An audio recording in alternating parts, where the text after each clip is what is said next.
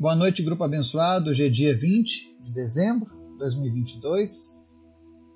Graças a Deus estamos juntos aqui mais uma vez, podendo ter esse momento onde a gente ouve a palavra de Deus, estuda, reflete, medita, mas principalmente onde a gente se aproxima cada vez mais e mais do nosso amado Jesus.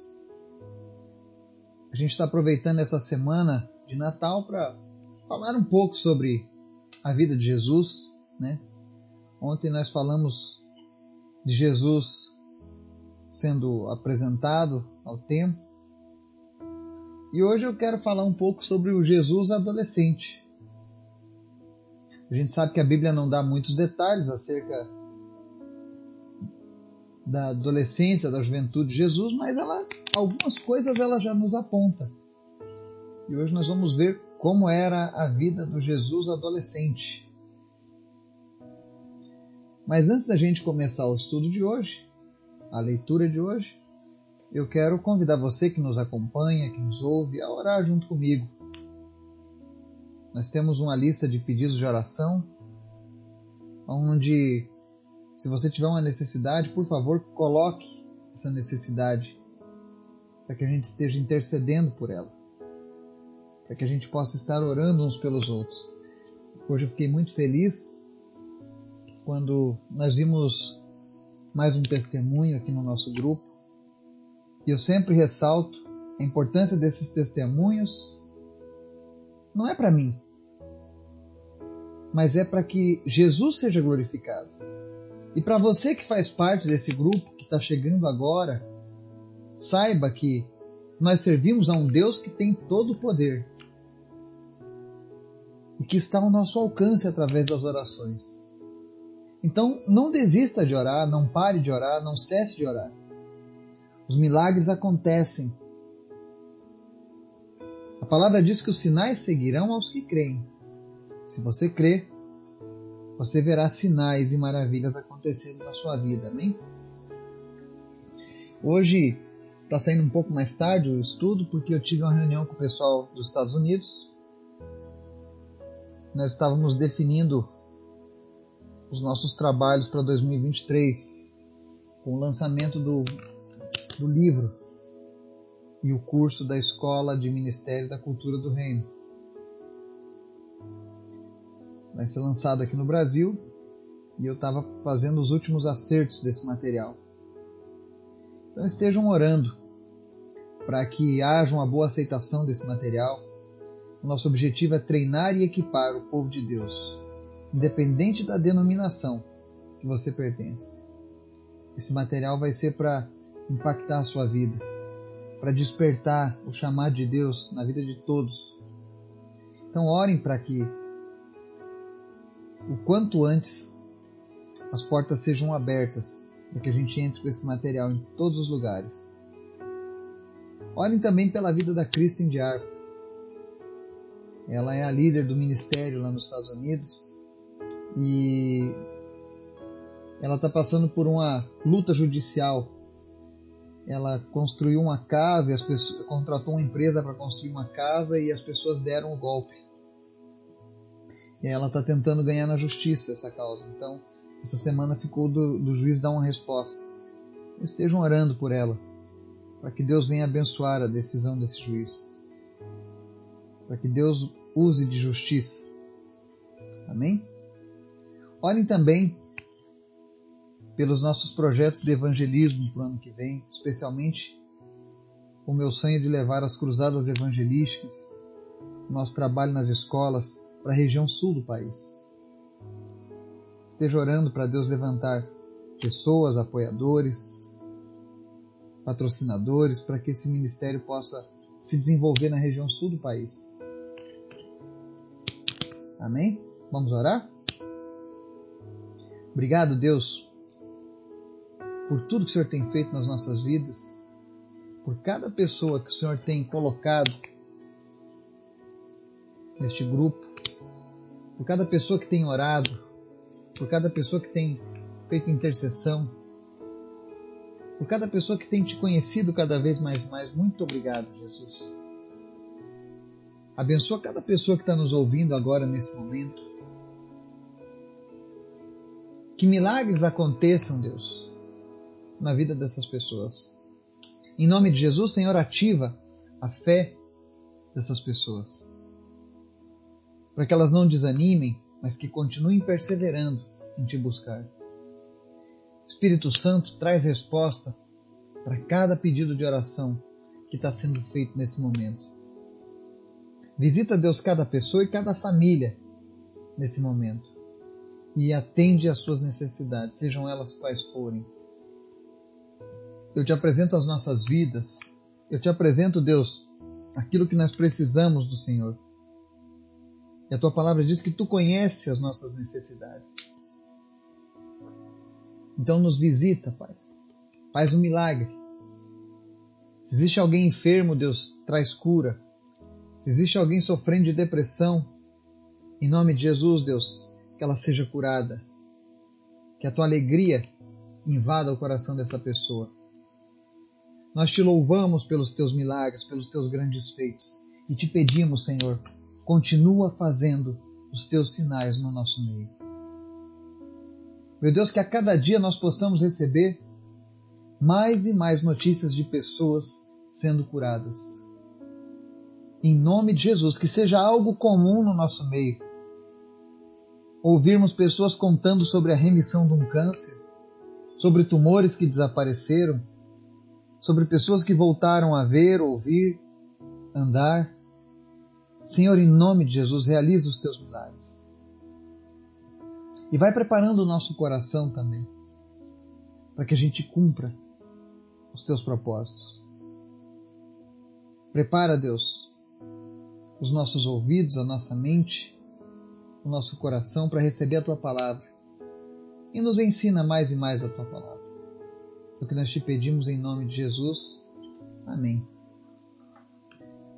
O texto de hoje está lá em Lucas capítulo 2 ainda, seguindo a nossa leitura, nos versos 42 a 52, fala o seguinte: Todos os anos seus pais iam a Jerusalém para a festa da Páscoa. Quando ele completou 12 anos de idade, eles subiram à festa conforme costume. Terminada a festa, voltando seus pais para casa, o menino Jesus ficou em Jerusalém, sem que eles percebessem. Pensando que ele estava entre os companheiros de viagem, caminharam o dia todo. Então começaram a procurá-lo entre seus parentes e conhecidos. Não o encontrando, voltaram a Jerusalém para procurá-lo. Depois de três dias o encontraram no templo, sentado entre os mestres, ouvindo-os e fazendo-lhes perguntas. Todos os que o ouviam ficavam maravilhados com o seu entendimento e com as suas respostas. Quando seus pais o viram, ficaram perplexos. Sua mãe lhe disse: Filho, por que você nos fez isto? Seu pai e eu estávamos aflitos à sua procura. Ele perguntou: Por que vocês estavam me procurando? Não sabiam que eu devia estar na casa de meu pai? Mas eles não compreenderam o que lhes dizia. Então foi com eles para Nazaré e era-lhes obediente. Sua mãe, porém, guardava todas essas coisas em seu coração. Jesus ia crescendo em sabedoria, estatura e graça diante de Deus e dos homens. Amém?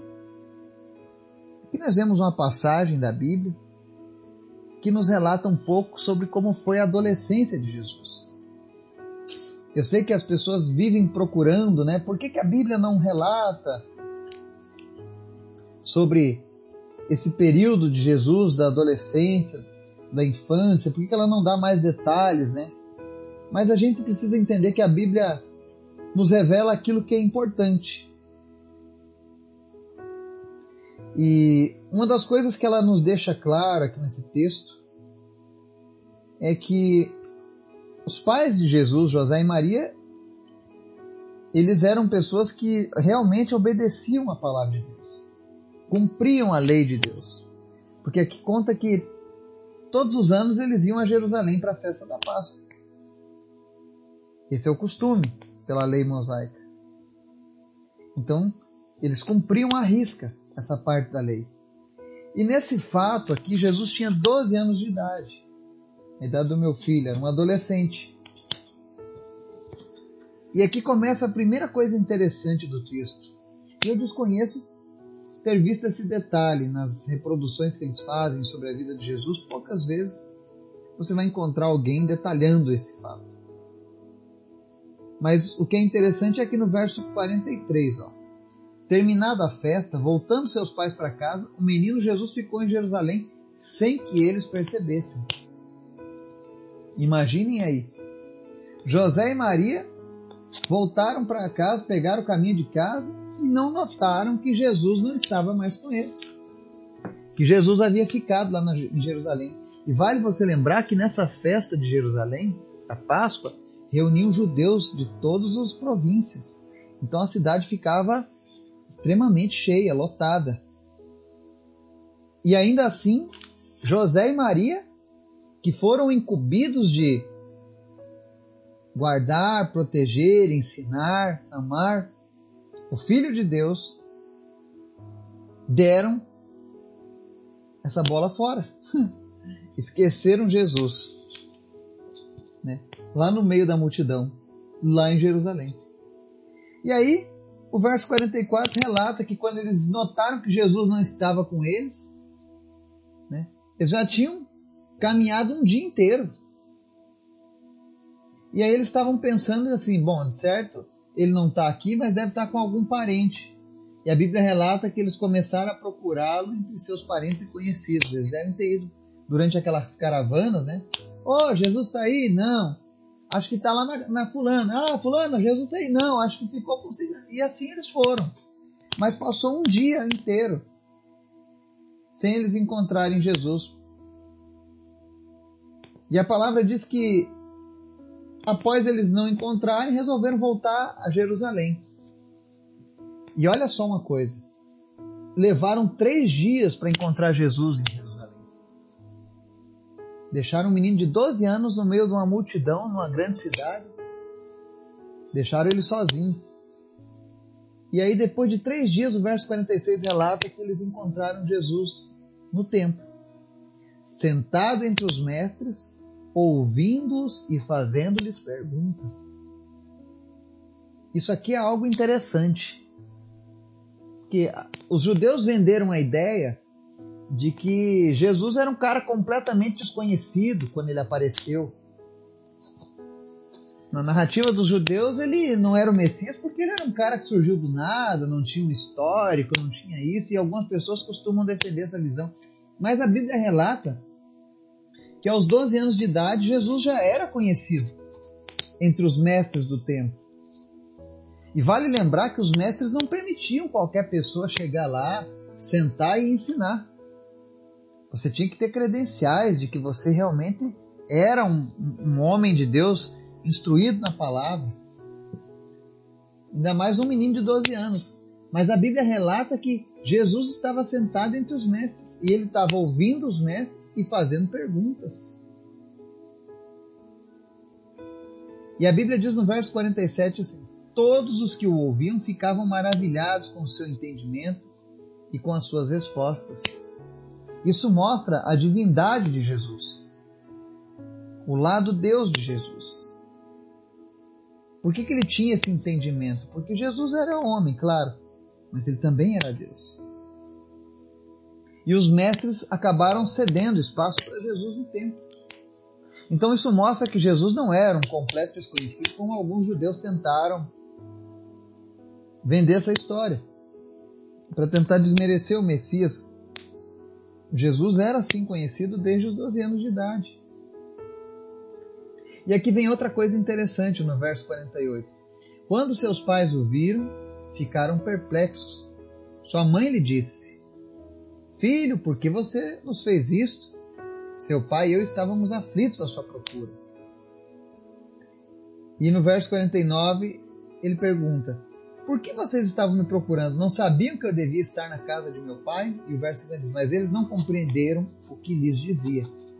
Aqui a gente vê uma coisa interessante sobre a história de Jesus. Os sinais de que ele era o Messias, de que ele era o Filho de Deus, o enviado para salvar a humanidade, que ele era diferente, esses sinais já começavam a florar em Jesus.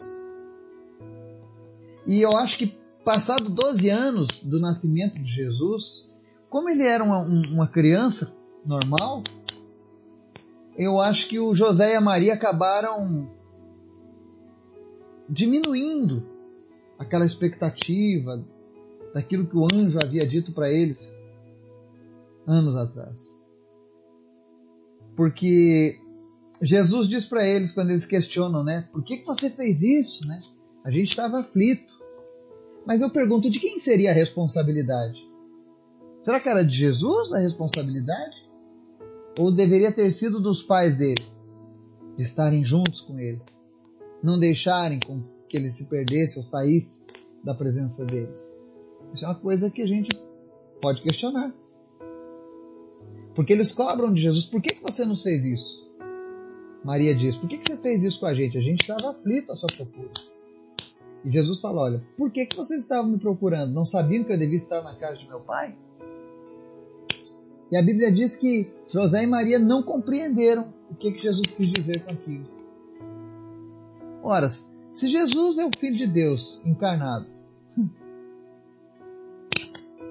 é claro que quando ele disse que devia estar na casa do Pai, eles deveriam ter entendido: ah, bom, como ele é filho de Deus, provavelmente ele estava cuidando dos negócios do reino dele. Mas a Bíblia diz que eles não compreenderam. Ou seja, às vezes, Deus dá uma palavra para nós, Deus tem uma promessa para a gente, e passa um ano, passam dois anos, passam três anos, e vai passando o tempo, nós temos uma tendência natural de nos esquecermos, de não darmos mais tanta importância para aquilo que Deus nos disse, já que não aconteceu da maneira ou no tempo nós estávamos planejando. Mas a verdade é que se Deus deu uma palavra para você, se Deus deu uma promessa para você, se Deus tem uma profecia para você, continue crendo, continue vivendo, para que você não seja pego de surpresa. José e Maria foram, se, se sentiram surpreendidos. Acharam estranho Jesus dizer que estava na casa do Pai. E aqui a palavra diz Pai em maiúsculo, porque se estava se referindo a Deus. E algumas pessoas, quando leem isso, dizem: Ah, Jesus foi mal criado com Maria, né? Mas a Bíblia diz aqui que ele era obediente. O verso 51 deixa claro: Jesus era obediente a eles. E aqui ele dá mais uma dica de como Deus estava preparando o coração de Maria. Que no verso 51 diz assim: Então foi com eles para Nazaré e era-lhes obediente. Sua mãe, porém, guardava todas essas coisas em seu coração. Maria já começava mais uma vez a notar: é, realmente esse menino tem algo especial. e ela guardava isso no seu coração, porque ela sabia da promessa do Messias, mas a ela foi dito que não revelasse nada antes da hora. Então, quando ela caiu a ficha sobre o que Jesus havia dito, ela, opa, é mesmo, ele é o Messias. Mas deixa eu guardar isso aqui no meu coração. Não posso revelar nada. E aí no verso 52 diz assim: Jesus ia crescendo em sabedoria, estatura e graça diante de Deus e dos homens. E se a Bíblia revela-nos apenas isso, é porque ela aponta aqui. E foi assim o crescimento de Jesus. Ele provavelmente foi um jovem sábio conhecedor da palavra, e que era bem visto diante de todos, diante da sociedade. E é por isso que a Bíblia não nos dá tantos detalhes. Porque ela nos relata agora apenas o momento em que Jesus inicia o seu ministério. Ela dá um salto temporal. Ela para nesse relato dos 12 anos e depois vem lá no salto temporal de Jesus já com 30 anos. Então existe esse período de mais ou menos aí 18 anos de silêncio da Bíblia. Mas é um silêncio que não que não é primordial para nós, porque a palavra de Deus já estava nos mostrando que ele estava crescendo em sabedoria, estatura e graça. Isso é o que basta. Porque ele só inicia o seu ministério aos 30 anos. Somente com 30 anos Jesus estava preparado, estava no tempo correto para que as coisas se cumprissem. Então, muitas vezes, na nossa vida mesmo com Deus, e isso o próprio sábio Salomão disse: há tempo para todas as coisas. Nós precisamos compreender o tempo que nós estamos passando. Talvez seja o seu tempo de crescer. Para outros, talvez seja tempo de se retrair. Para alguns é tempo de alegria, para outros é tempo de chorar. Mas o importante é, independente do tempo que nós estejamos passando, que a nossa confiança esteja em Deus e na palavra dele. Que a vontade dele esteja se cumprindo na nossa vida. Porque quando chegar o momento das coisas mudarem, das, das coisas virarem a nosso favor, nós precisamos estar preparados. Jesus podia não estar desenvolvendo ainda o seu ministério, mas durante esses primeiros 30 anos da vida dele, ele se dedicou a fazer tudo que era certo, a cumprir todos os mandamentos. É por isso que a Bíblia relata que Jesus cumpriu toda a lei. Ele foi o primeiro homem na história a cumprir toda a lei mosaica. E ele cumpriu essa lei para que ele pudesse implantar a nova aliança, que seria feita através do seu sangue. Então que o Senhor Jesus continue nos ensinando, que nós possamos compreender os, o tempo em que nós estamos vivendo e o tempo que Deus tem preparado para nós. E que a gente não se esqueça das promessas que o Senhor tem feito a cada um de nós. Que Deus nos abençoe. Em nome de Jesus. Amém.